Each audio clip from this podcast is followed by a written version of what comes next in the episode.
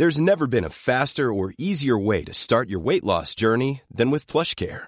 PlushCare accepts most insurance plans and gives you online access to board-certified physicians who can prescribe FDA-approved weight loss medications like Wigovi and Zepbound for those who qualify. Take charge of your health and speak with a board-certified physician about a weight loss plan that's right for you. Get started today at plushcare.com slash weight loss. That's plushcare.com slash weight loss. plushcare.com slash weight loss. Estás escuchando Ellas Ahora. Un espacio íntimo donde descubrimos lo que hay detrás de mujeres que disfrutan lo que hacen. Abren caminos, comparten aprendizajes y le están rompiendo con todo y paradigmas. Y más que nada, son ellas mismas. Yo soy Andrea Rioseco. Yo, Diana Orozco. Y yo, Lindsay Tung. Todas somos Ellas, Ahora. Vamos a comenzar. ¿Quién es Ceci Palacios? Descríbenos a qué te dedicas. Pues yo soy Ceci Palacios y soy directora y cofundadora de coolhuntermx.com. Soy de carrera, estudié diseño textil, nunca lo ejercí y hace 10 años inicié junto con otro amigo Cool Hunter MX y desde entonces estoy dirigiendo el proyecto y pues a eso me dedico, a buscar lo nuevo, lo último, a no parar, a trabajar todo el tiempo y a ser muy intensa en mi trabajo y en todo lo que hago. Hacer tú Cru en tu trabajo. Hacer yo en mi trabajo. Qué chingada. Oye, ¿qué es? ¿Qué hago? ¿Qué hago? ¿Qué es ¿Qué es Cool Hunter? Hunter? ¿Qué es Cool Hunter? Cool Hunter MX es un proyecto que inicia como un Tumblr de street style y con el tiempo empezamos a entrevistar a la gente que nosotros creíamos que era cool o se veía cool y después nos dimos cuenta que esa gente era- estaban detrás de proyectos interesantes en temas de diseño, arquitectura o arte, por ejemplo. Y empezamos a migrar el proyecto a ser una plataforma digital. Hoy ya consideramos que somos una plataforma digital que promueve el talento mexicano en las diferentes áreas creativas. Talento no solo mexicano, sino también mexicano y latinoamericano. Y desde hace dos años, Cool Hunter eh, se divide también en una agencia creativa, donde no necesariamente los proyectos que hacemos con otras marcas o con otros terceros no salen necesariamente en coolhuntermx.com, sino simplemente nos contratan para algo específico en temas de creatividad. Y pues ahí es donde son como las dos áreas de, de Cool Hunter MX. Qué divertido, ¿no? O sea, tu trabajo. Esto nuevo que están haciendo el en Cool Hunter, aparte de la plataforma, ya lo están contratando para que sean como una especie de proveedor de creatividad. Exacto, justo sí. Creo que a lo largo de estos 10 años y por, por una de las cosas por las que empezamos era promover el talento mexicano, pero la verdad es que teníamos tres pesos, o sea, no teníamos nada de dinero, yo daba clases para poder pagar mi renta y pues el contenido que hacíamos era contenido que nosotros queríamos hacer contenido propio, no que hiciéramos ni bajado de internet, ni de press kits, ni de nada, sino realmente contenido que nosotros hiciéramos, fotografías, Y eso entrevistas. era 10 años antes. ¿no? Eso hace 10 años que no, Que hoy el content marketing. nada, nada, ¿no? No había ni, ni, es más, nacimos antes que Instagram. Entonces no había como toda esta imagen de, de hacer fotitos como hoy ya están muy normales, ¿no? De fondos de colores y las manitas y este tema. Y entonces hace 10 años que empezamos a, a monetizar el, el sitio, era hacer contenido propio. Y entonces empezamos a hacer con pocos recursos contenido de calidad, rápido, porque aparte es digital, y original, ¿no? Entonces ahí empezamos como a hacer nuestros pininos en, en, en sacar recursos de la nada. Y ¿Al cuánto tiempo de que empezaron empezaste como a ganar dinero? Ay, no, yo creo que empezamos a ganar dinero, yo creo que en el año cuatro, en el cuarto año. Wow. Después de tercero o cuarto año, yo creo que fue más o menos O que sea, empezamos a monetizar. Solo para tenerlo bien claro, después de cuatro años de estarle chingando, Cabrón, o sea. comenzó a llegar el ingreso económico. Sí, completamente. O sea, al final, al principio era. Yo, yo siempre tuve claro que no quería trabajar en una empresa, ¿no? Que no. ¿Por era- qué? Siempre fui como una chavita. Yo soy de Puebla, entonces, eh, como que me costaba mucho trabajo encajar en el ambiente poblano. No, yo no era como. No eras una poblana. No, no, no. Era, soy, tengo una memoria pésima y en Puebla es importantísimo que te sepas los apellidos. Entonces yo era como, no, no sé cómo se llama, no sé dónde estudia. ¿De quién es hijo? Ajá, yo soy pésima. ¿Cómo nos llamamos nosotros? Ah, no te creas, ya se me olvidó, ¿no? Quiz. no me pregunten. Pero bueno, soy muy mala con eso. Y como en general en- en- en- no, no encajaba yo mucho en el ambiente poblano y sabía que, pues yo no quería salir de la universidad y trabajar en una empresa y casarme y tener mi casita. O sea, como que a mí, mi, mi perrito. O sea, como que yo no quería nada de eso. Y tenía muy claro que, que no quería estar en una empresa, ¿no? Trabajé recién, salí de la carrera en una textilera. Y porque Puebla es muy textilera. Bueno, era famosa famosa por textil, ya no lo es, pero fue famosa por, por tener una industria textilera y trabajé en una textilera y era ir a trabajar los sábados y ir a trabajar como, ya acabé mi trabajo, pero todavía no son las seis, no te puedes ir y yo, pero ¿cómo? O sea, No te hacía hay sentido, nada. ¿no? Ajá, era como, no, no, no, no, me quedó muy claro que yo no era para esa estructura. Y entonces me fui a estudiar mi maestría a España y cuando terminé dije, no, no hay forma de que yo regrese a Puebla, o sea, no, no. Pero en tu maestría de España, ¿por qué cool hunting? Estudié marketing y comunicación de la moda en Ah, España y ahí también hice un diplomado de cool hunting, porque allá también el tema del cool hunting estaba mucho más eh, avanzado que en México. De hecho, en México no estaba avanzado, no había como una claridad en ese aspecto del tema del cool hunting y en España ya había varios O sea, tú puedes decir soy cool huntera. Sí, Cool Hunter, yo soy Cool Hunter. Cool Hunter, tú eres Cool Hunter. Por ejemplo, el Cool Hunter, los Cool Hunters son aquellos que se dedican a buscar cosas. Mmm, mega tendencias, tendencias. Que, Tendencias. viene, que está pegada. Pero tienen que ser cool, si no, no. Pues no necesariamente cool, yo creo que lo nuevo siempre va a ser cool y diferente, ¿no? Porque al final estás buscando algo que sale de lo tradicional, algo nuevo a, a tus ojos, a tu paladar o a lo que sea. Y entonces eso al final es cuando ya es distinto, ya es nuevo y por algo pues puede llegar a ser cool. Entonces, por ejemplo, los curadores de arte o los compradores de moda también son de alguna forma cool huntings. La gente que se dedica a buscar nuevos talentos en cualquier área, eso también es cool hunting. Entonces, en España ya estaba mucho más desarrollado en esa época que en México y por eso fue que la verdad es que lo empecé por mera por mera curiosidad. O sea, y siempre lo digo cuando doy clases o pláticas, soy una persona súper curiosa. Todo el tiempo estoy como preguntando. Yo era la chavita que siempre hacía el chismógrafo, que estaba de, ¿y luego qué hacemos? Y cuéntame más. Y entonces como que siempre era alguien que me gustaba como mucho llegar al fondo de las cosas. Entonces por curiosidad llegué al diplomado de cool hunting y soy alguien que me aviento también muy rápido y de, "Mm, así hagámoslo, ¿no? Entonces que es- a- estaba en las horas, en el horario, en los costos que yo podía tomar y fue que lo tomé y resultó que, que me encantó, ¿no? ¿Y qué aprendiste ahí? Como en pues resumen? en realidad la verdad creo que a mí la, la- mi carrera universitaria no me aportó creo que tanto en el ámbito profesional y fue justo en la parte de la maestría y en, en España donde a ver, como que encontré mucho más herramientas para saber lo que quería yo en el futuro. Entonces pues el justo buscar nuevos talentos, tener el ojo para identificar, ahí está sucediendo algo, preguntar, y mi misma curiosidad y mi misma personalidad creo que eran muy aptos para el tema del cool hunting. Entonces cuando llego a México y empezamos a hacer, bueno, yo empiezo a hacer otras cosas, ¿no? De, profesional, pero cuando yo conozco a Evani Reyes, que fue con el que empecé Cool Hunter MX, empezamos a buscar, como les decía, street style. Entonces era salir a la calle a buscar looks padres, ¿no? Looks que para nosotros eran algo distinto y cool. Entonces ahí fue como tener esa, ese ojo para buscar a gente diferente, salir a las calles, ir mapeando un poco de, ah, mira, creo que esta zona está más chida que la otra, vamos a la otra mejor o vamos a esta. Entonces como que eso, esas herramientas que no sabía que tenía y que se aplicaban para el cool hunting, pues ya con este diplomado que tomé y con toda esta maestría que también allá, allá tomé, me dieron como esa claridad de, ah, ok, esto es cool hunting, ah, ok, esto es lo que creo que quiero hacer. Y si alguien quiere ser cool hunter ahorita, ¿cómo le harías? Porque eso fue como en ese entonces. Y ahorita, con más información, con Instagram, con bla, bla, bla, ¿cómo sería como el proceso?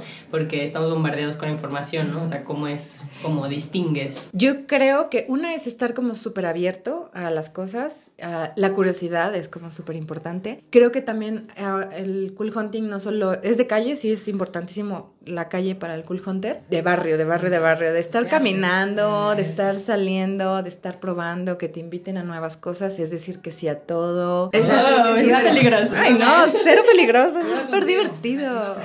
Claro, claro. Y, y bueno, también en internet puedes hacer el net hunting, ¿no? Que también es, tenemos ya tanta información que creo que el net hunting también es súper importante porque te da como una referencia global, ¿no? A diferencia de la calle que pues estás en solo en una zona. Y en, el net hunting también te ayuda a ver pues dónde están en, otros, en otras industrias, en otras partes del mundo, qué es lo que sea que estás buscando. Creo que es importante tener claridad qué estás buscando o qué industria o qué área o qué tema o qué es algo, ¿no? Porque si nada más sales a buscar, pues vas a encontrar mil cosas, pero no vas a darle como una forma o una estructura a eso que estás buscando. Y para ti era el street style. Para en ese entonces era la moda, o en general, o el tema de, de la moda eh, y la creatividad, porque al final el tema de la vestimenta para nosotros, eh, Vani era- le gustaba mucho la moda y yo al ser diseñadora textil y haber estudiado esto en, en, moda, pues tenía como mucho más acercamiento a la moda. También en México la industria de la moda, entre comillas, estaba mucho más avanzada que otra industria porque ya había plataformas de Fashion Week, diferentes plataformas que abarcan de la moda, hablaban de la moda. Y por eso fue que empezamos en el tema de street style y moda. Después saltamos a otras industrias como es el diseño y la arquitectura, pero y que ahora creo que están mucho más probablemente mucho más. Entonces empezó como un tipo de hobby que les gustaba a los claro, dos. ¿Cómo fue ese proceso para que se convirtiera realmente en algo rentable que pudiera darles ingresos? Pues fue cuando ya en algún momento fue, a ver, ya, o sea, Evan y yo empezamos a, a ver que teníamos como éxito de alguna forma. Pero no empezaron por dinero. No, cero. No, no, empezamos por hobby. Empezamos por hobby, así fue literal de hacerlo. A Evan le gustaba tomar fotos, también quería ir a los desfiles, a los Fashion Weeks. Y yo, pues como les decía, estaba buscando, no quería trabajar en una empresa y quería algo distinto. Entonces, ¿Tú sabías lo que no era para ti? Lo que no era para mí. Ajá, era como buscarme leana porque no sabía todavía muy bien de dónde iba yo a, crecer o dónde podía yo explotar lo que yo quería hacer. Y conozco a Evani, que Evani es 10 años más chico que yo, y lo conozco en Twitter. Entonces, justo en esa cosa de curiosidad, de empezar a seguir a gente, él fue el que inició el proyecto en realidad y yo a los pocos meses me uní. Y él en Twitter puso, busco colaboradores. Y en ese afán de decir que sí a todo, dije yo, yo, yo, y de perderle el miedo a todo, y fue como, pues sí, ¿qué pasa? ¿no? Lo conocí, hicimos super click y super match, y yo era de, habíamos varios colaboradores en ese momento, pero yo era la más grande, todos eran más chavitos que estaban en la universidad en ese entonces, y pues yo tenía más tiempo para poder hacer cosas porque al final yo me daba, pagaba, daba clases para pagar mi renta. ¿De qué dabas clases? En universidades de moda, o sea, he dado clases de moda en, en diferentes universidades, Janet Klein, la Universidad de la Comunicación, ahora muchos cursos online también doy en, en, tema todavía de, ahora de cool hunting, o que en ese entonces eran mucho más de moda, pero bueno, ti también en la OVM y tal. Entonces tenía como ciertos horarios muy específicos para mis clases y en lo demás tenía yo mucha libertad de hacer cosas. Entonces Devani vio en mí, en esa persona que tenía tiempo, que tenía energía y que nos llevábamos muy bien trabajando. Intensa. Intensa hasta no más no poder. O sea, intensa, intensa, intensa. Entonces fue como que dijo, bueno, hagámoslo, porque no nos sumamos, nos asociamos y le damos forma. Pero creo que ahora sí es momento ya de, de hacerlo bien, ¿no? De trabajar y de ver cómo ganar dinero de esto. Y ahí entonces unas marcas, pocas, dije, vieron la vieron lo digital. cuatro años haciendo como hobby? Como tres años, dos Ah, años, dos Dijeron, años, hay que un año. Yo creo que el primer año fue como de darle forma, de, de salir a la calle. Ahí yo creo que los cuatro meses de que lo de que inicia eh, Evani lo conozco, pues fue todo ese año de, de agarrar la onda, ¿no? De ver qué onda, bla, bla. El segundo año también fue como de agarrar más la onda, darle mucho más forma y darle con una estética más, más fuerte y como conceptos más eh, consolidados. En el tercero ya es yo creo que cuando ya empezamos a entrevistar, a salir, a darle, a ver, vamos a, los lunes vamos a sacar esto, los martes vamos a sacar esto, este, como darle ya como un, un tema más profesional, buscando de dónde sacar eh, dinero, o sea, que pautaran en nosotros o que hacer proyectos de community manager, que también en ese entonces era muy nuevo porque las marcas no agarraban la onda al, di- al digital. Sí, nadie quería, de verdad, era Sí. nadie, como las redes sociales no, no van a funcionar, no, Claro. lo digital No, no, va no. para ahí, no, o sea, como de qué va, novio, no. Pero en el tercero yo creo que ahí fue cuando ya las marcas, algunas marcas empezaron a ver en lo digital como un algo que sí iba a, a venir hacia... Entonces también influyó eh, no solamente esta pasión, sino que también ustedes supieron ir con el mercado. Completamente. Creo que también el uno nos favoreció el momento en el que lo abrimos, el nombre que le pusimos y Evani es diseñador gráfico. Entonces, la estética que le dio al sitio nos sobresalíamos del, del resto de los blogs, citos, por así decirlo, ¿no? Entonces, de fuera lo veías y veías como una plataforma ya mucho más eh, Madura, instaurada, más madura, más grande, incluso que se veía como hasta de más colaboradores y algo a lo mejor hasta internacional, ¿no? De alguna forma. Eso. Y eso fue como que ahí las marcas que, que vieron en lo digital, vieron en nosotros como algo más profesional a otros. ¿Y cuáles eran esas primeras marcas también? Porque hay que Ah, darles... Sí, ubico que, por ejemplo, el Hotel W fue uno de en ese entonces, era de los que W. también... Kenzo también era un proyecto que, una marca de fragancias que, de las primeras que apostó en lo digital y no hacía una diferenciación entre bloggers y editores sin print. O sea, como que sí unía esto y nos daba un, un peso. Sony Xperia. Hasta hace poco terminamos con ellos de trabajar, trabajamos con ellos muchísimo tiempo. Y ellos les decían, creen contenido para nosotros. Ajá, nos daban daban pautas, o sea, como nos, uno nos invitaban a sus eventos y empezábamos a tener como ciertas relaciones. También para monetizarnos empezamos a hacer cursos de cool hunting con diferentes cool hunters de Latinoamérica. Y, por ejemplo, Kenzo era alguien que pautaba en nuestros seminarios. Entonces nos daba producto y nosotros hablábamos de ellos. Entonces como que fue así que empezamos a... Y ustedes no tenían idea, o sea, todo esto ahorita ya hay gente como tú que tienes estos cursos, pero en ese entonces era como, ¿y qué hacemos? ¿Y cómo le cobramos? ¿Y cómo Sí, nos no. inventamos esto? ¿no? Sí, Porque no estaba todavía nada. Nada, ¿no? Fue ¿Y cómo fue? ¿A prueba y error? Así, Sí, fue cóbrale un millón. Ah, no. No, ojalá, ojalá, pero no, no éramos tan ambiciosos. Pero sí, fue prueba y error. Fue un poco ver en el mercado cómo estaban los costos, cuánto nosotros incluso desde fuera pudiera, pudiésemos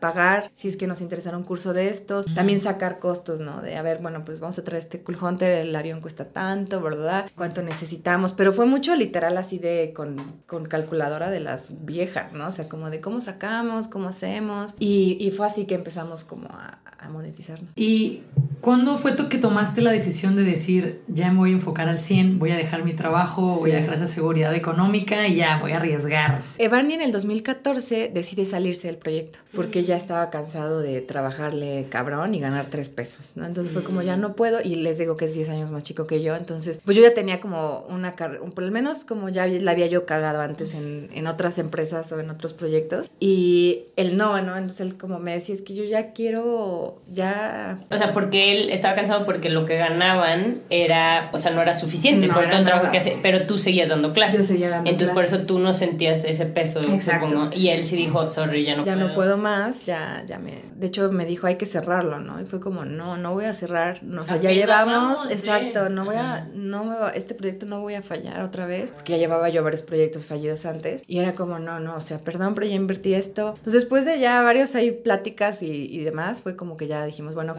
te lo, te dejo el, el- el proyecto. Él sigue siendo parte de Cool Hunter, le, le pago un fee mensual todavía, porque él ahora vive en Finlandia, pero él le, mando, o sea, de esto, trabajamos todavía juntos, somos muy amigos, pero y es parte del proyecto, de, ¿Él es de alguna forma es mexicano, sigue siendo parte del proyecto porque para mí es muy importante que él siga siendo como, pues, parte, alma, ¿no? parte Aunque no esté activo y no tenga ni media, ni siquiera sé si nos lea todavía, pero, Ah. pero al final es como significativo saber Claro. que él está ahí porque él lo inició, ¿no? Entonces... Entonces ingreso residual para él. Qué Sí, chido. no, bueno, ¿no? pequeñito, por- hago mi esfuerzo, pero, la- pero ahí tiene su, su proyecto todavía. Si algún día decido venderlo, él todavía va a tener que llevarse un pastel del pastel. En el 2014 él sale y me quedo sola. Ese creo que fue una crisis como muy importante porque fue como, ching, ¿y ahora yo sola qué hago, no? Como, ¿de dónde saco más tiempo? Porque yo sola no voy a poder todo. Entonces fue cuando empecé a buscar practicantes que quisieran trabajar conmigo. Entonces ahí fue cuando creo que crecimos por completo. Sí necesitaba un chorro de cosas, pero más bien necesitaba gente que, me, que, que pudiera quiera. escribir y que me ayudara en lo que Ah. fuera,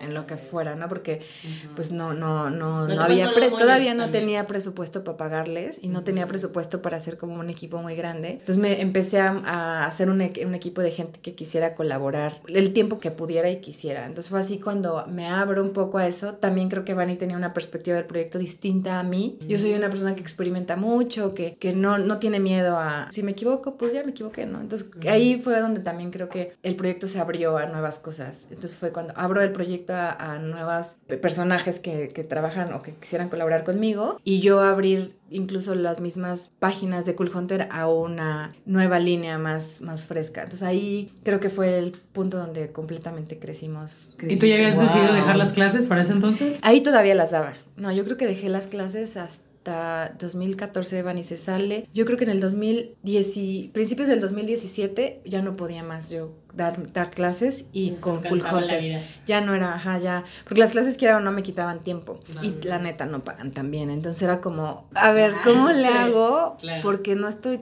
Estoy de, en lugar de enfocarme al 100 en mi proyecto y venderlo, salir a vender, estoy invirtiendo en esto, entonces bueno, a ver, ya no puedo más. Aparte que ya me estaba yo quemando por completo porque literal daba clases de 7 de la noche a 10 de la noche. Nos Ah, llegara a mi casa a las 11 cansadísima y todavía checar cosas de trabajo y despertarme igual súper temprano. O sea, era como un... ¿Y No, no te, dio, te dio miedo soltar el muelle? No, para nada, nada. O sea, tú ya estabas lista para soltarlo. Sí, ya era como, ya que se vaya, que se vaya, ya, ni modo. Me, me encantan mis clases, me gusta mucho dar clases porque los jóvenes te dan como una, un, pues sí, frescura. Sonaste acá bien Pues sí, soy más grande, ya tengo, cálmate. ya tengo Sí. mis, mi- ya estoy cerca de los 40, entonces Sí, ya pero veo nunca más- nadie se ha visto tan cool. a los Te ves súper bien, 40. sí, Me veo súper bien. Ah, sí, veo Como esto es audio, tenemos que describir. Ah, Ah, ya sí, se ve súper sea, aparte de que es cool hunter, sí se ve cool. Sí, me veo, me veo más joven de mi edad. Sí, ¿eh? Sí, está- O sea, ser cool rejuvenece. cremas. Claro, yo me Exacto. Pongo, en mi Instagram me pongo que soy neoseñora.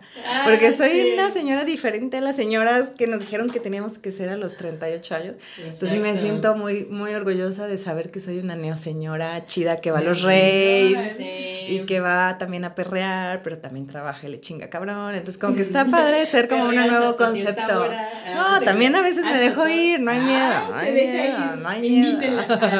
Oye, Ceci, no, perdón, y nada más, ahorita que dijiste que se abrió Cool Hunter algo más antes que se me olvide, ¿cómo le haces o cómo le hicieron para definir las secciones de Cool Hunter? Y Pues es que ahorita? empezamos, como les digo, en moda, después vimos que había muchas cosas de diseño y gastronomía también era otra cosa que, que estaba muy de la mano con diseño, porque el interiorismo, las piezas y demás, las- la, cerámica o los, los- las cosas que, con las que vestían a los, a los restaurantes también eran como que algo importante y así fue que empezamos. Arquitectura también empezamos a hablar porque mucha gente o muchos arquitectos o muchos proyectos, despachos de arquitectura nos mandaban sus, sus proyectos y vimos también en la arquitectura como otra línea que también es algo súper sólido en México, ¿no? Una de las temáticas más sólidas en temas de creatividad en México. Y bueno, por el mismo tema de ser cool hunting también empezamos a hablar de tendencias. Y, y así fue que se fueron creando las, las secciones que hoy tenemos y creo que las más fuertes o las que son como el core de Cool Hunter MX hoy son la parte de moda y diseño. Las demás siguen y seguirán abarcándose, pero diseño y moda son como los, los principales. Y también, ¿cómo le haces? Bueno, todas estas secciones es un mundo en sí mismo, ¿no? Entonces, ¿cómo le haces? Y en este afán de Cool Hunter, pues, y ahorita con la información súper rápida, volvemos a, a esos que sí me trama, porque digo, es que qué abrumador hay días, ¿no? Súper abrumador. ¿Cómo le haces como para decir, a ver, hasta aquí? Porque aparte en tu celular, o sea, estás trabajando en Instagram, Sí, literal, ¿no? sí, Entonces, sí. ¿cómo le haces para poner un stop o también para decir, ok, esto nada más y estás diciendo no a muchas otras historias, ¿no? ¿Cómo le haces para, para elegir y estar como contenta contigo y de decir, está bien, hasta donde fue, está bien? Sí, claro. La verdad es que ahorita ya tengo un equipo que lo hace, ¿no? Que ya tiene un editor que filtra un poco los contenidos, pero cuando yo hacía los contenidos y que es mucho lo que les pase hoy, bueno, lo que les pase a mi equipo actual, es creo que hay que tener un muy buen ojo en tema de la, del- de la calidad, o sea, sobre todo la calidad de los proyectos, desde cómo mandan un mail, o sea, sobre todo cuando yo recibía los contenidos, si era como, ¿cómo mandas el mail? El mail de dónde viene, eh, las fotografías, el contenido, el concepto, todo eso para mí era como súper importante identificar un proyecto bueno de uno malo. Bueno, no malo, pero un proyecto que a lo mejor estaba en un momento distinto de maduración y que todavía creo que no era momento de publicarlo. Entonces, ahí yo, por mero filtro rápido, porque al final, como les digo, éramos bien poquitos y yo casi era en por mucho tiempo fui la que elegía qué era lo que se Y no es escribía por y ser no. mamona, es por límite de tiempo. Claro, era de, de Sí. capacidad humana, era Sí. como pues por correo a ver y veía el correo y decía este correo se ve que no, no está todavía en un momento. Es un bot. Se va, se va, ¿no? Y este proyecto, o sea, ya casi está perfecto, las fotografías están increíbles, el concepto está padrísimo, se ve la calidad y entonces como que ahí fue un poco la forma en la que fui descartando los proyectos que se publicaban. Y hoy pues hacemos de alguna forma lo mismo, ¿no? No. Es como, ¿cómo pasa Ceci, la mente y el feeling de Ceci a tu equipo? Hijo, yo creo que la verdad es que los primeros chicos que formaron mi equipo, mi equipo, yo creo que me odian. No, no me odian, me aman, pero sí es súper cansado trabajar conmigo porque no descanso. Ahorita ya Tienes un ritmo. aprendí a soltar, pero cuando fue la transición de, hacer, dejar, de hacerlo todo yo a mi equipo, sí, uno fue muy, muy difícil para mí porque soltar, y tener, soy súper control freak, soy Justo eso quería intensa. preguntarte. ¿Fue difícil delegar? Sí, fue súper difícil porque fue como, no, no es broma, pero y muchos de mis chicos que seguramente lo espero que oigan el podcast, van a decir que sí con su cabecita, pero literal era de las que yo lavaba los trastes, porque aparte empezamos a trabajar en, en mi casa, entonces mi casa era mi oficina, entonces me despertaba yo súper temprano y, y aparte estoy súper ordenada, entonces comían en, en la oficina que era mi casa, entonces yo tenía que lavar los trastes y que el baño Ah, estuviera limpio. y entonces que mis perros, porque tenía dos perros, es que mis perros no hicieran un relajo y hacer facturas y editar. Entonces era como, y trabajo todo el tiempo, entonces era como, me costó muchísimo trabajo delegar. Y el Cool Hunting no duerme. O sea, No en la noche cada vez No, duerme, porque estoy todo el tiempo en internet buscando cosas o buscando proyectos en redes sociales y así. Entonces, sí era como, me costó muchísimo trabajo delegar y soy muy perfeccionista. Entonces, también era como, sacaban algo cuando yo ya no hacía los contenidos. Entonces, veía yo, aquí hay un error, esta foto está mal, bájenla, esta no, súbela, este tweet está mal, no lo robaron bien, ese link no jala, ¿qué está pasando? ¿Verdad? Entonces, como que sí, sí me costó muchísimo trabajo delegar y creo que ahí fue cuando empecé a formar al, al equipo que en ese momento tuve y mi- yo misma a formar ciertos procesos y ciertos flujos de trabajo. Que en sí eh, mismo es una chambota. ¿no? una chambota, ¿no? Sí. Que yo ya lo hacía, pero lo hacía tan Sin automático que no lo pensaba. Y después cuando paso la, la estafeta a otros equipos, era como, ah, no, pues es que la- esto se hace de esta forma, esto se hace de esta forma, esto se hace de esta forma, se busca de esta forma. Este proyecto no, porque cuando yo ya no elegía los proyectos, veía ya nada más las notas y decía, pero ¿por qué están publicando este proyecto? Este proyecto no se ve bien, o sea, no se ve calidad. Entonces era como, oigan chicos, ¿qué está pasando? Esto no. Entonces como que fue un poco esa labor de, de pasar. Enseñar. Coachear. Es en sí, Y de, y de entender que si querías crecer necesitabas más gente. Eso fue ¿no? lo principal, o sea, como entender. Eso, eso que tú Humildad. mencionas es algo que pasa muchísimo eh, a emprendedores y emprendedoras, porque no se esperan el crecimiento, pero de repente los rebasa el trabajo, se Sí. ven obligados Sí. a delegar, o sea, a Sí. hacer una actividad, a, a generar un hábito, una forma de trabajo que no tenían, no estaban acostumbrados a hacer. Y no todos están dispuestos a eso, porque es difícil, te da miedo, es tu bebecito, tu proyecto que tienes que decir, ocho años con él y de repente ver que otras personas están haciendo todo eso, pero esas personas se frenan. Sí, o no. les- se enferman de estrés o la tensión. Entonces, ¿qué podrías aconsejarles a esos emprendedores y emprendedoras que están pasando por esa situación donde ya necesitan tomar esta decisión? Es, creo que eso es completamente delegar, soltar. O sea, soltar y dejar que las. confiar en que lo que tú ya hiciste, y en mi caso fue confiar que el trabajo que yo ya había hecho, las bases que yo ya había formado, todo el tiempo que le invertí a ese proyecto estaba realmente hecho con todo el corazón y todo el amor y que estaba sólido y confiar en el trabajo que yo había hecho, ¿no? Confiar, confiar en lo que hice y que es sólido. Y ahora darle la confianza al equipo nuevo, actual, al que sea, los que vengan hoy, los que estén mañana, de que van a hacer su trabajo, ¿no? Y se los digo a todos, confío en ustedes, o sea, ya no hay de otra, o sea, no me queda de otra más que confiar, soltar, en que si están eligiendo eso, otro o lo que sea, es porque hay algo detrás de usted, o sea, hay un sustento de lo lo que sea que están eligiendo. No, ni yo lo veo, como, ¿no? ah, a lo mejor no, Y muchas veces me pasa eso, ¿no? A ver, positivo. oigan, ¿por qué están haciendo eso? Y entonces oigo sus razones por esto y esto y esto y digo, ah, perfecto, ya, no hay de otra, o sea, no. no pero ya ves que hay una nada. frase que dice, confía en Dios, pero cierra bien tu auto. Ah, no lo sabía. es una frase mexicana, yo creo. ¿En serio? Me decían ahí en Mazatlán. Pero bueno, es como, sí confía, confía, pero... Entonces, ¿cuál sería tu pero? O sea, confía, confía, delega, pero... Estate al pendiente. Sí, mi pero, procesos, sí, mi pero, eso, sobre todo crear procesos, crear flujos de trabajo, crear un ADN, crear un concepto súper sólido que no haya forma en la que no se quede duda, ¿no? También creo Minimizar que errores. minimizar errores. Sí, y también ahorita conforme creces, ¿cómo identificas a esa gente que realmente, porque abriendo tantos proyectos, ¿cómo identificas? Digo, ustedes ya están súper posicionados, pero ¿cómo identificas de que a esa persona sí le interesa realmente y no se va a ir en tres meses? O, No, no, ¿saben? no o la pasión, ¿cómo la sientes? No hay forma. La verdad es que creo que eso es otra de las cosas más difíciles que me costó, el tema de formar un equipo, porque al final es, creo que al menos yo trabajo con muchos chavos y jóvenes, ¿no? Entonces, y los jóvenes buscan, si yo me aburro, o sea, si yo soy alguien que me aburro con todo el tiempo y todo el tiempo estoy queriendo hacer algo nuevo. todavía no, en 20 Ah. minutos, es cierto. Este, pero sí me aburro muy rápido y ellos pues más, ¿no? Entonces era el trip. ¿Cuántos son ahorita? Somos en editorial somos 11 personas y en la parte ya completa de agencia somos 20 personas. ¡Wow!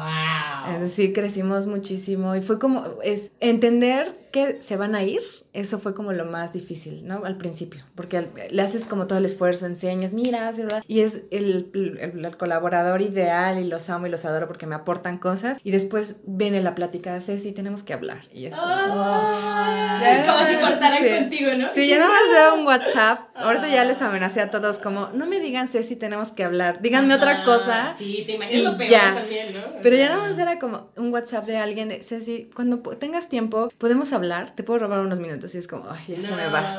Entonces, al principio eso fuera súper frustrante. Después entendí como que los jóvenes se van a ir, o sea, van a buscar otras cosas y cuando llegan les digo, miren, Cool Hunter, no sé cuánto vais a estar, pero Cool Hunter es un proyecto súper noble. Sácale todo el, el, jugo que puedas, haz todos los contactos que puedas, aporta lo más que puedas a tu proyecto, deja tu sello en este proyecto, conoce gente en este proyecto, aprovecha de las entrevistas porque al final nos dan como acceso a, cosas que pues no, no, no, todo el mundo tiene. Y, y, haz tu propio nombre y tu propio camino y si, vuela, o sea, cuando tengas que irte, vuela. Y cuando se van, les digo, vete, o sea, bien y espero que algún día regreses y me digas, Ceci, hagamos esto y estoy segura que te voy a decir que sí. Entonces, vuelve, haz lo que tengas, o sea, vuela, haz lo que tengas que hacer, vete a tu maestría o vete ahora a salvar la vaquita marina o ahora vete a ser este influencer o lo que sea que quieras hacer.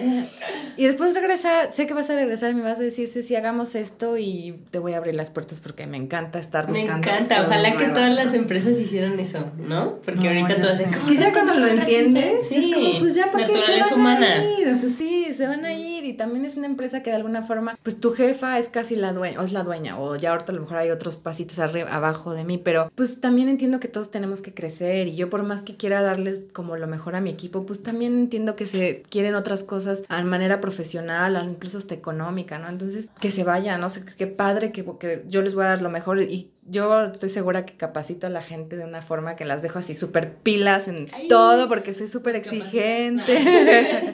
soy súper exigente. Oye, y volviendo también al día a día, ¿no tienes como un FOMO? Porque siento que la gente que nos dediquemos a no importa que tenemos un FOMO impresionante y más en una ciudad grande como el Ciudad de México. Cuéntanos de tu FOMO, ¿cómo lo haces para detenerlo? Porque tú justificas tu FOMO con, con negocio, dinero y así, ¿no? Pero ¿cuántas veces sales a, la semana? ¿Cuántos eventos tienes que ir? O sea, ¿cómo pones un, un límite? A tu curiosidad y Exacto. Ya el tiempo y el tráfico ya no me da la vida. O sea, ya por más que quiera Hiring for your small business? If you're not looking for professionals on LinkedIn, you're looking in the wrong place. That's like looking for your car keys in a fish tank. LinkedIn helps you hire professionals you can't find anywhere else, even those who aren't actively searching for a new job but might be open to the perfect role. In a given month, over 70% of LinkedIn users don't even visit other leading job sites. So start looking in the right place. With LinkedIn, you can hire professionals like a professional. Post your free job on linkedin.com slash achieve today. Ya no me da. O sea, no puedo ir a un evento más, ya no. O sea, como que mi agenda es así una locura horrible. No, no, al contrario. Ahorita me encanta que, o hablar, platicar con mujeres chidas como ustedes. a mí me, encantaría saber cómo es un día normal en la vida. ¿A qué hora te levantas? ¿Qué haces? Ahorita ya está, corrí el maratón de la Ciudad de México. ¡Qué felicidades! Entonces... Sí, soy intensa, se los dije. mi día empezaba o empieza a las 5, 5 y cuarto, porque tenía que entrenar para mi maratón. Entonces era, entrenaba todo, o sea, entrené como 4 o 5 meses. Es mi segundo maratón. Entonces ya sabía yo cómo tenía yo que organizar mis días. un poquito corriendo? No, ya tengo más tiempo, ah, pero corrí medios maratones y el año pasado corrí un maratón y ahora este, el de la Ciudad de México. Entonces me despertaba a las 5, me despierto más o menos como 5, 5 y cuarto para entrenar el maratón. Ahora, antes el maratón, ahorita ya no voy a despertarme tanto, tan todos los días porque era casi solo los domingos descansaba. Y empieza súper temprano, ya sea para hacer ejercicio en, en el caso del maratón o eh, para hacer ejercicio en general. Llego a mi casa, me hago desayunar, saco a mi perro, corro o a un evento o a la oficina o a una junta o a algo. ¿A qué sales de tu casa? Yo creo que ahora que ya no voy a entrenar, tengo que salir normalmente como entre nueve y media y diez y media, dependiendo, ¿no? Hay muchas veces, a veces me... Las mañanas son tuyas mi perro, mi casa. Eh, sí, me quedo, o me quedo a trabajar en mi casa para avanzar más, porque si no... Pues, el tráfico también, Sí, el tráfico. todos salimos de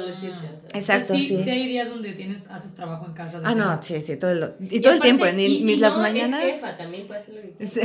Ojalá, pero no, de, verdad, de verdad que no, ¿qué más quisiera que de verdad de estar desayunando tranquila y sacando a mi perro a mi sala? Vámonos, apúrale, porque ya me tengo que ir. Desayuno caminando mientras estoy pintándome y haciendo mil cosas o sea, no, la realidad es que no tengo tanto tiempo de descanso, pero sí soy muy organizada, afortunadamente. Entonces, si tengo una junta a las 11, ¿para qué vengo a la oficina? Mejor me quedo a trabajar en mi casa una hora y avanzo más, porque luego en la oficina también todo el mundo llega, es como, sí, sí, sí, entonces ya no avancé en lo que tengo que trabajar, lo que me toca a mí. Entonces, la verdad es que como en, en mi computadora o como en la calle caminando en chinga o lo que sea que me dé tiempo de comer si es que me da tiempo. Todo el día estoy, de verdad todo el día varía, afortunadamente. Creo que también eso... No te aburres. No me aburro, me Eso es lo que también siempre digo. Soy una persona que se aburre bien rápido y Cool Hunter me dio la oportunidad de, de, encontrar un proyecto que no me aburriera, ¿no? Entonces todos los días... y de no aburrir a los demás, porque nos das un chorro de información ya curada. todo el tiempo. O sea, literal estás ganando dinero por ser curiosa e intensa. Sí, es lo que digo también. Aprendí a, a profesionalizar la curiosidad. Ahorita le estamos pagando, estamos soltando. ah, no te creas.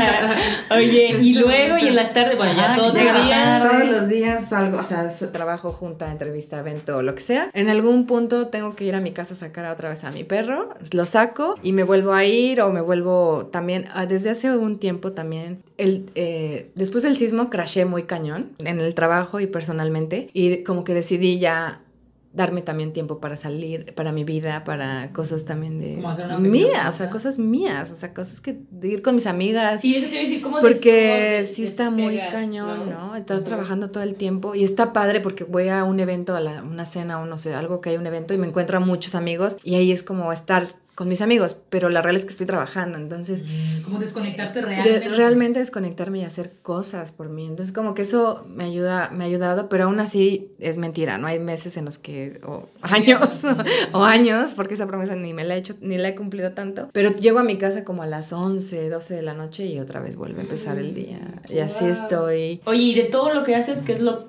tu favorito? Así como que dices, me encanta planear campañas. me encanta me encantaba entrevistar era como lo más bonito que de mi trabajo, o sea, porque ahí estás entrevistando a gente que de su propio proyecto y hablar de su propio proyecto es hablar con toda la pasión y el amor de algo que estás haciendo con todo tu esfuerzo.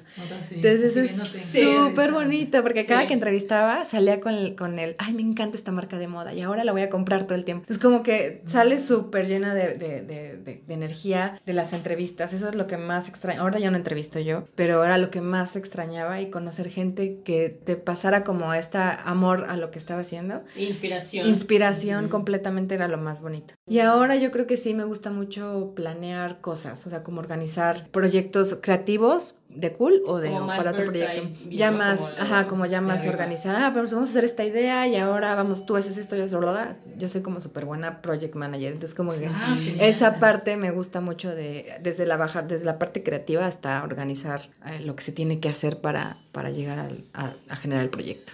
Ay, qué padre. Oye, y también, bueno, eh, notamos por redes sociales que una de tus mejores amigas es Ale de Malvestida, con quien tuvimos ya el placer de platicar. Otra rockstar. otra rockstar. Entonces ustedes tienen algo como muy especial y aparte la característica de que muy jóvenes y ya tienen como este imperio de medios y una voz muy única cada una Original. y cada negocio, ajá, y me gustó muchísimo que ahorita están haciendo talleres y están queriendo compartir igual lo que está haciendo con nosotras, compartir lo que han aprendido y tratar de, no sé, de ayudar, ¿no? De que algo que ustedes saben le ayude a alguien, ¿no? ¿Y cómo, cómo fue ese proceso que han aprendido y algunas tips o algo que quieras como compartir para estas personas que están interesadas en aprender de, de ustedes? ¿De medios? Pues ahorita tenemos mi acercamiento y amistad con Ale fue algo también como muy fortuito, o sea, porque ella fue una de las primeras colaboradoras de Cool cuando vivía todavía en Mérida. Eso no sí.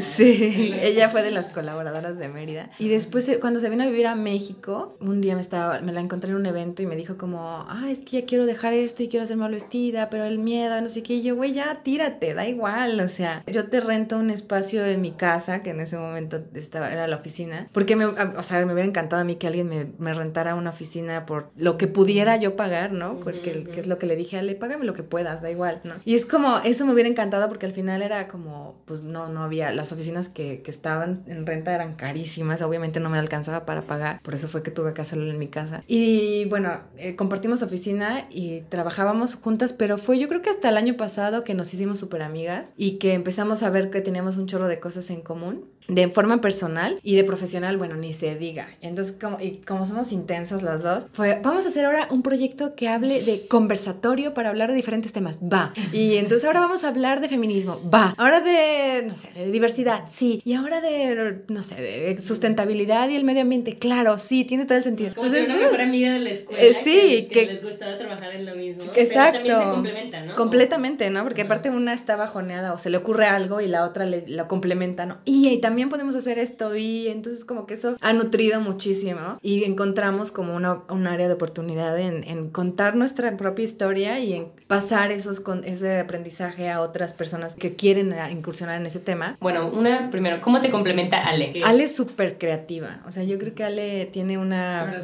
sensibilidad para la, una sensibilidad en general y una sensibilidad para la creatividad y para idear cosas que me impacta, o sea, siempre se lo digo y lo Dinos digo. que es mal vestida por si alguien no ha escuchado el otro episodio. Mal vestida es un medio, un medio digital enfocado a mujeres hombres y demás, o sea, eh, no sabría explicarlo más, mejor que ella, pero que hablan de temas de, de, mujeres, de feminismos, temas delicados, también en tema de violencia física o temas de cuerpo y demás, pero habla que tocan temas sensibles, sobre todo para la mujer. Pero lo hacen de una forma la comunicación es... Ah, es súper divertida, sí, la, la, la, es como tiene una salsa, hay ahí como un insight un de... Un sazón bien divertido, pero sí. fresco y fresco. que conectas completamente con lo que están, como este, las notas o los posts que están generando. Es como, ay, claro, yo también este, probé las halls negras, ¿no? O no sé, cualquier cosa que, que luego publican en Malvestida. Claro, no es como, muy bien, Ale.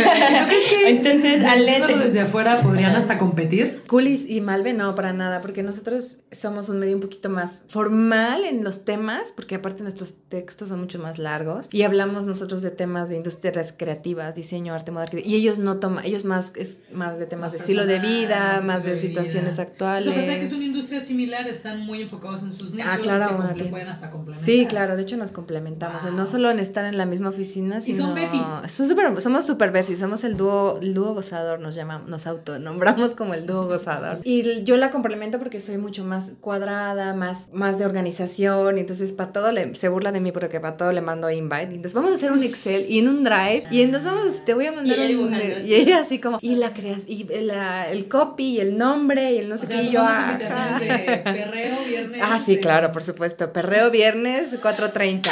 Este, nos vamos en Rico a las 11. Vamos a, no sé, al rey. Sí, vamos así. Sí, yo soy súper, se burla todo el tiempo porque todo el tiempo le mando invites. Nos, ya, ya tenemos planeadas nuestras vacaciones de diciembre. Y entonces, mándame un invite para nuestro año nuevo. Y yo, ok, mandar invite. 2021. sí, 2020, ta, ta, ta, ya está el invite ahí. Oye, Ceci, pero estabas diciendo que se complementan también o comparten como diseñadores o algo así, fotógrafos a veces, como recursos. Sí, a veces compartimos recursos, no solo en la oficina, sino también recursos de, ah, también de colaboradores o tal, porque al final, pues estamos en la misma oficina, hacemos muchas cosas similares, entonces creo que podemos sumar esfuerzos juntas en, en recursos, en ahorrar, claro, y sobre todo. ingresos para estos creativos. Sí, ¿no? claro, no, Super no, porque lindos. al final también es como, de repente ella es como, oye, ¿qué fotógrafo me recomiendas? Ah, no, pues oye, mi fotógrafo es súper bueno, ten, úsalo, ¿no? Y tal, ¿no? Y ella, oye, ¿qué ilustradora? No, pues este, este, este. Siempre estamos como buscando inspirarnos la una de la otra. Entonces, pues, buscar, creo que eso también es como un consejo que siempre creo que doy. Buscar aliados, buscar colaboradores, buscar sumar. Pedir ayuda. Siempre, claro, siempre, siempre. Súper difícil. Y, eso es lo creativo también. ¿no? De todo, sí, no, no, no. Hay que buscar colaboración y aliados y gente que te. Que, que también es ser vulnerable, es algo que es difícil, pero es importantísimo para también poder crecer, porque si no te muestras vulnerable, nunca vas a pedir ayuda y vas a quedarte tú sola y persiguiendo tu propia cola y pues no está chido, ¿no? Oye, Ceci, y también algún otro consejo de bote pronto para medios independientes ahorita como nosotros, cómo encontrar tu propia voz, cómo, o, o también cosas prácticas, así como, a ver, no des todo gratis, o cosas Sí, así, ¿no? sí, sí, como sí. tienes algunos... Pues, por ejemplo, creo que algo que a, mí- a nosotros nos ha funcionado, uno es la constancia, o sea, no, en los 10 años no, no hemos dejado de, no hemos parado, ¿no? Yo no... Chingarle, chingarle. Chingarle cabrón, sí, no quitar, no quitar, es bien difícil, pero no, no hay que quitar el dedo del renglón, no, no hay que, No, hay que ser súper constantes. Creo que eso es lo más importante. Y coherentes. O sea, también eso, la coherencia es algo súper importante. Que el día uno empezamos a hablar de creatividad o de industrias creativas y de 10 años después seguimos hablando de eso, ¿no? Pese a que a lo mejor en el camino no, no, hemos, no nos hemos topado con mucho de eso, pero sí nos hemos topado con marcas que llegan a decirnos, oye, tengo una pauta de, no sé, salchichitas, ¿no? ¿Qué onda? ¿Le entras? Es como, pero ¿cómo hablo de salchichas? Y, que se des mucho dinero y, Ajá. siempre dices, no soy yo. Pues es que para qué no te voy a ayudar, o sea, no puedo ayudar. Hay que ser selectivos, hay que decir no. Pues sí, es que también es válido, ¿no? Creo que es, y es parte de la coherencia. Creo que la, la coherencia y los, la calidad de los contenidos que, que das es súper importante, ¿no? Porque si no, de pronto, y me pasa mucho ahora con los influencers o con estos personajes que amplifican, que un día están haciendo, hablando salchichas y el otro día están hablando de perfumes y el otro día están hablando de tenis y el otro día ya están hablando de computadoras. Y entonces es como, ¿y cuál es la coherencia? ¿Qué estás aportando? también es porque no ven un resultado inmediato, ¿no? Dicen, ah, pues a lo mejor por acá. Probablemente, ¿no? Con la diferencia entre probar y coherencia también, ¿no? sí, no, también hay que tener como... Y a lo mejor el camino más largo es el más difícil, pero creo que es el más sano y el que llegas a un puerto donde tu satisfacción personal está por encima de todo, ¿no? Entonces como que también tu paz es como nunca me flaquea ante otra cosa por mantener esto coherente. Y creo que eso también se nota en los lectores o en la comunidad que tenemos, que de alguna forma nos respetan, nos ven como un, un medio que habla de cosas que si está ahí es porque tiene cierta calidad o ciertos, cierto valor y eso creo que al final eso también se agradece hoy en un medio de tan, en un mundo con tantos estímulos y con tantos contenidos y con tantas cosas, creo que aprender a seleccionar qué es lo que está bien hecho de lo no o de lo o sea, de otro tipo de contenido, eso también es importante, ¿no? Oye, Ceci, ¿cómo resalta? O sea, ¿cómo resaltar tú, porque tú dices ser coherente, y qué tal si alguien dice, soy súper coherente, soy súper constante y así, pero no logro sobresalir o no logro como resaltar? O igual puede aplicar para influencers. Picar piedra todo el tiempo y no desesperarte, creo que eso también es algo súper importante, porque, ¿qué, o sea, neta, si cuatro años sin haber ganado dinero, es como, ¿cómo, lo, cómo, cómo pues aguanté así, o sea, picando, pues soy paciente, soy... En algún momento iba, iba esto a despegar, nada más era confiar, confiar, confiar, confiar y, así fue. Entonces creo que aunque seas coherente y seas constante, tener paciencia y saber que lo que estás haciendo lo estás haciendo bien. Creo que también nos ayudó el hacer colaboraciones con otras marcas, nombres y proyectos. Eso hizo que también nos empezaran a, a ver de alguna forma, porque empezabas a colaborar con otro, otro proyecto que tenía otro consumidor y otros lectores y esos nuevos lectores pues llegaban a ti por esa colaboración. Entonces creo que eso, ajá, eso también nos ayudó muchísimo para crecer, crear esas colaboraciones con otros aliados, que eso nos veían desde otros puntos de vista u otras industrias, ¿no? Incluso cuando Ale nos menciona Cool Hunter, bueno, cuando Malvestida menciona Cool Hunter, pues llega otro tipo de lectores a Cool Hunter, ¿no? Que son un lector, pues a lo mejor femenino, que buscan otro tipo de cosas y, viceversa, ¿no? Pero al final es compartir esos lectores y se quedarán los que les interesen mi, mi contenido y, y se irán los que no, ¿no? Y entonces poco a poco habrá crecimientos un poco más grandes dependiendo de dónde lleguen, pero al final va a haber un crecimiento constante con ese, sumando colaboraciones o aliados. Ay, oye, sí, sí, y también ahorita, ¿qué te llama la atención ahorita? O sea, que dices, quiero aprender esto o alguna tendencia. Yo creo que ahorita, eh, al menos nosotros empezando a tocar temas como uno de cannabis, que creo que es un mercado que también viene fuerte y que no, no sé si en, esta, en este sexenio, esta 4T se vaya o no a legalizar, pero al final ya es un tema que está teniendo a nivel internacional y que nos interesa a nosotros en Cool Hunter ver cómo se va a tomar en México, ¿no? Cómo, qué proyectos van a salir de eso o que ya están saliendo. Eso, por ejemplo, estamos como muy atentos a ver que normalmente no hablábamos de eso y este año, desde el año pasado empezamos a tocar esas temáticas del tema de, del cannabis y también, digo, ya lo hemos tocado mucho tiempo, pero también el tema del medio ambiente, la sustentabilidad y sostenibilidad. Como, Todas las tendencias que vienen con eso. Con eso, ajá, sobre todo como los proyectos de diseño, los proyectos de moda, qué van a hacer para, para contrarrestar esto, ¿no? Que de las que más contamina y nos interesa saber cómo los diseñadores mexicanos nos van a, tocar ese tema, cómo se va a tocar ese tema en general en, México, ¿no? Entonces, ahí va. Qué emoción. Oye, y complementando un poquito de lo que te pregunto, Diana, que es algo más personal sobre tu experiencia, ¿cuál es esa cara de la moneda que no vemos, que no aparentas? Porque de verdad te ves cero cansada, te ves feliz, te ves muy bien. Oye, me agarraron cansada, pero... De verdad. Entonces, ¿cuál es esa, esa, otra cara de la moneda que no vemos, que no ha sido tan color rosa o que ha sido, es, el gris, que ha sido la parte de sacrificio que has hecho para llegar a, a donde estás hoy, que eres la líder y fundadora de este movimiento tan grande que es Cool Hunter? Pues creo que el más grande sacrificio ha sido que, pues no es sacrificio porque lo hice queriendo, o sea, porque me gusta lo que hago, pero es literal no tener vida, o sea, no tener tiempo para mí misma, ¿no? Fue darle todo, o sea, de verdad era trabajar 15 horas diarias, ¿no? O sea, no dormir poco, descansar nada, no, no salir tanto con, con amigos. En ese momento, casi todos los 10 años de Cool Hunter estaba yo con una pareja, con, tenía yo mi pareja que pues no teníamos tiempo, no tenía yo nunca tiempo casi para convivir como pareja. Y incluso terminamos, terminé mi relación con él hace un año, porque ya era, él también era súper workaholic pero al final era como, no tenemos tiempo, o sea, no tengo tiempo para tener una relación. ¿Cómo lograr ese balance, no? ¿Cómo o sea, no lo, yo no lo supe, no lo supe eh, balancear, ¿no? Porque me enfoqué tanto en mi trabajo y en mi proyecto que, que dejé esa otra parte en un segundo plano y pues al final me pagó factura en el momento en el que ya no, nuestra relación ya no pudo seguir más adelante porque en ese momento mi prioridad era mi proyecto. Entonces creo que eso es uno de los sacrificios también como más pues no los lamento porque también hubo otros factores que decidimos, por el cual nos decidimos separar, pero sí fue algo que, que sí, sí mermó porque yo di toda mi energía a mi proyecto, ¿no? También en el camino, sin querer, pues por ejemplo, en un momento me peleé con uno de mis mejores amigos que fue el fotógrafo de Cool Hunter y nos peleamos por trabajo y que bueno, ahorita ya aprendí mi lección y ya no trabajo con amigos, pero en ese momento no trabajo con amigos así que tan cercanos como para trabajar así de, de, la mano. Puedo colaborar, que es distinto, pero en ese momento él, él, trabajaba conmigo, nos peleamos y nos dejamos de hablar como un año, ¿no? Entonces fue así como sacrificar muchas cosas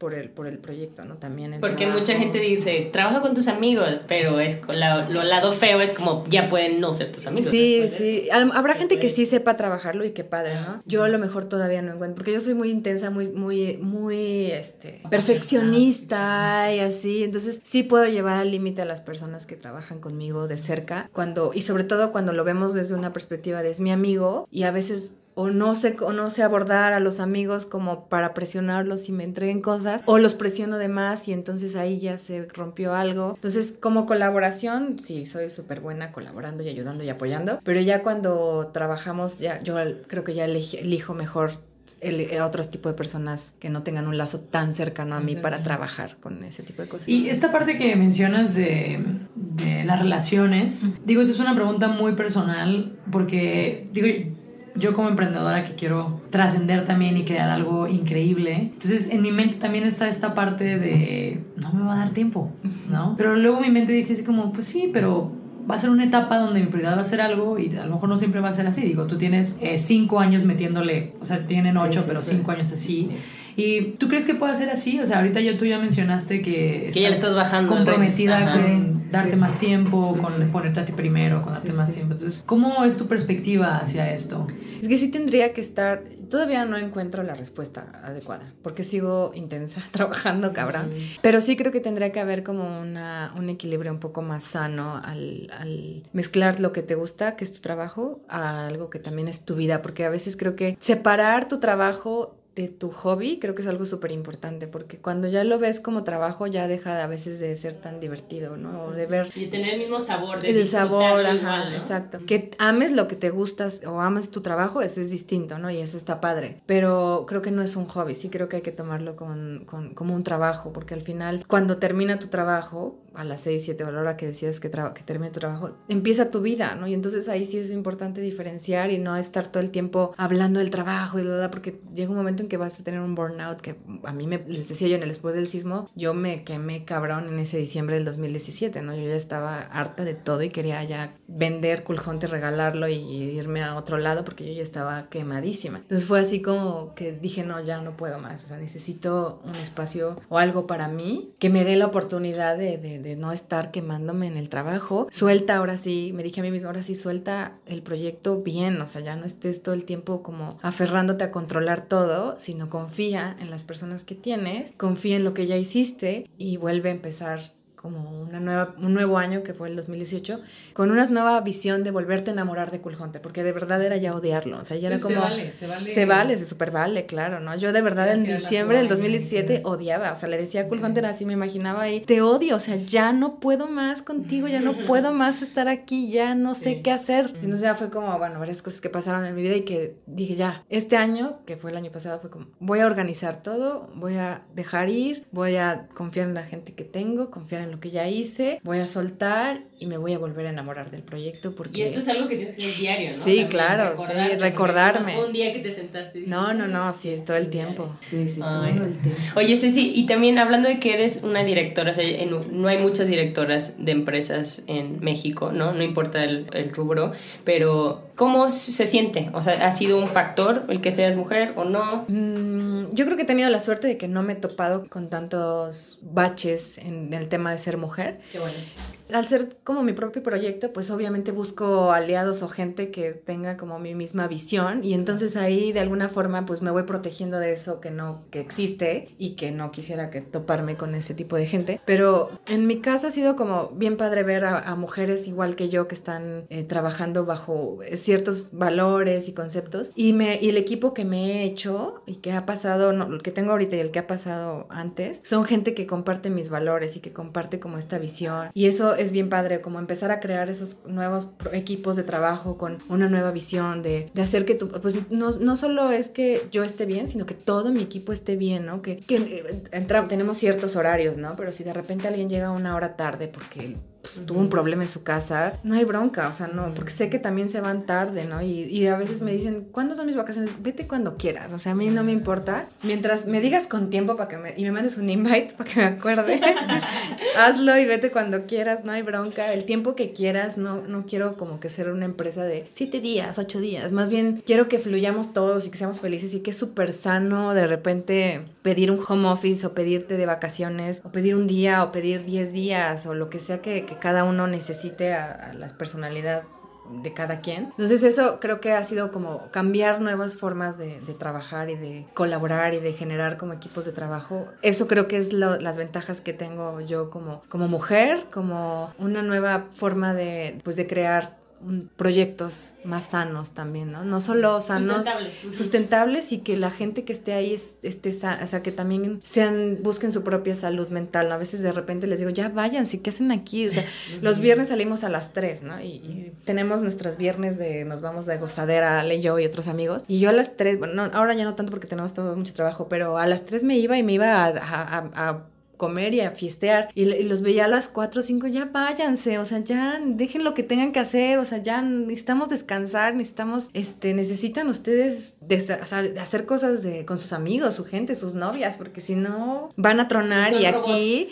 Y la que va a pagar los platos rotos voy a ser yo, porque después me van a decir, o ya no puedo, o ya no quiero, o ya no no sé qué. Entonces, como antes de que eso pase, vayan y hagan su vida también, ¿no? Porque si no, eso no es sostenible. Sí, sí, y bueno, para cerrar este espacio donde estás compartiendo con nosotras, ¿qué les dirías a las mujeres que están iniciando, que están tirando la toalla ahorita? Iniciando a cualquier edad, ¿eh? También, sí, ¿no? A cualquier edad, que... Eh, que la experiencia, eh, te percibo como una gran líder, como muy comprometida eh, con tu visión y con tu equipo, preocupándose por ellos. Entonces, ¿qué les dirías a estas personas? Que confíen, o sea, que confíen en ellas mismas, que de verdad a veces nos llenamos de dudas de estoy haciéndolo bien o no, no estoy ganando tanto dinero, no, me leen o no me leen. Creo que sí hay que confiar un poco más en nosotras mismas, o sea, en lo que estamos haciendo, porque si lo estamos haciendo desde un buen lugar, el resultado se ve, o sea, a veces a mí me cuesta mucho trabajo creer en mí, ¿no? Y de repente que ustedes hablen así de mí y que cuando tenemos pláticas y la gente se acerca y me dice cosas, es como, ¿es en serio? ¿Me leen? ¿La gente me lee? ¿Pero por qué me ven así si no tengo,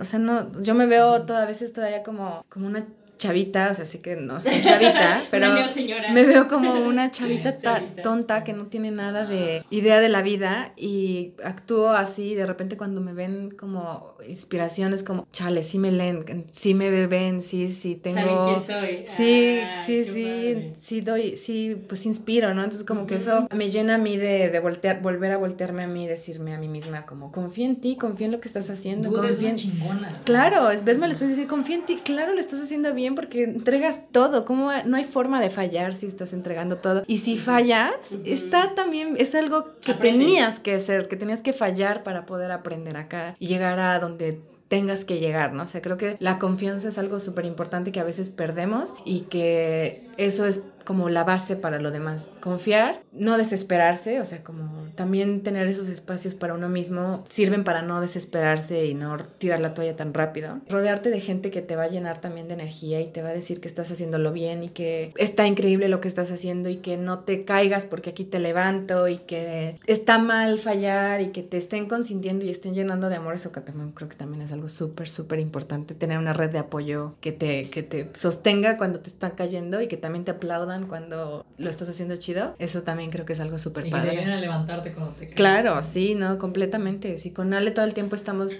junta. ¿Qué te pasa? Es que ya no puedo más. Pagué no sé cuánto de impuestos. Y es como, no, no importa, mira, este, al año pasado no pagaste nada. O sea, quiere decir que estás mejor hoy. Entonces es como encontrarle lo bueno a lo malo y ver siempre el paso no lleno. pago impuestos. No, o sea, no, pa- no, no, no es que no haya pagado, pero o pagaste menos, pero porque no te no gana, o sea, porque no tuviste grande y no fue Ale, fue o sea, cualquier o yo, ¿no? Lo editamos.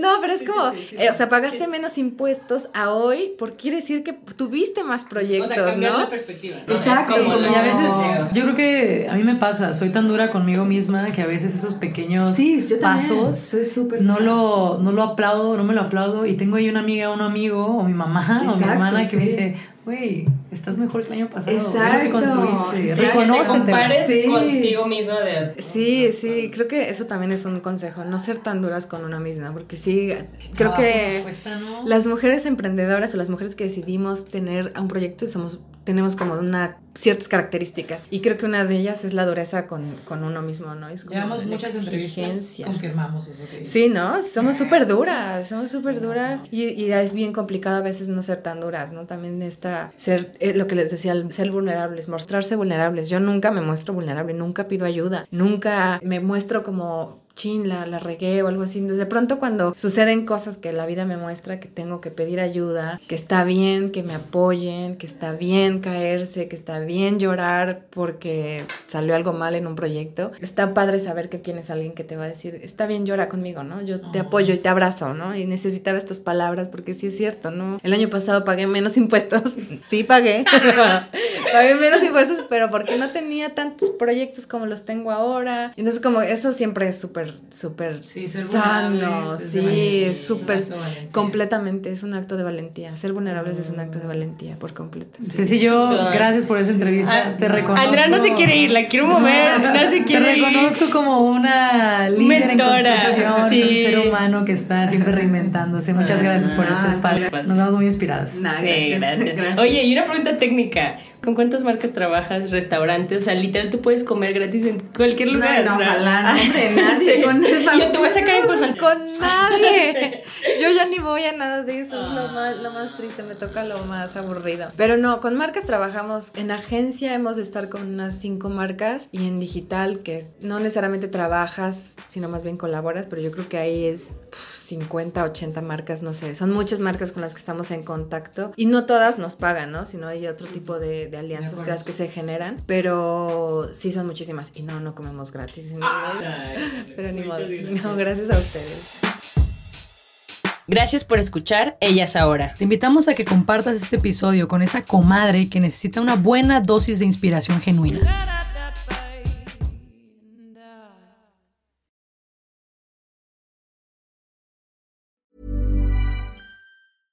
Ever catch yourself eating the same flavorless dinner three days in a row? Dreaming of something better? Well, HelloFresh is your guilt-free dream come true, baby. It's me, Kiki Palmer. Let's wake up those taste buds with hot, juicy pecan-crusted chicken or garlic butter shrimp scampi. Mm. Hello Fresh. Stop dreaming of all the delicious possibilities and dig in at HelloFresh.com. Let's get this dinner party started.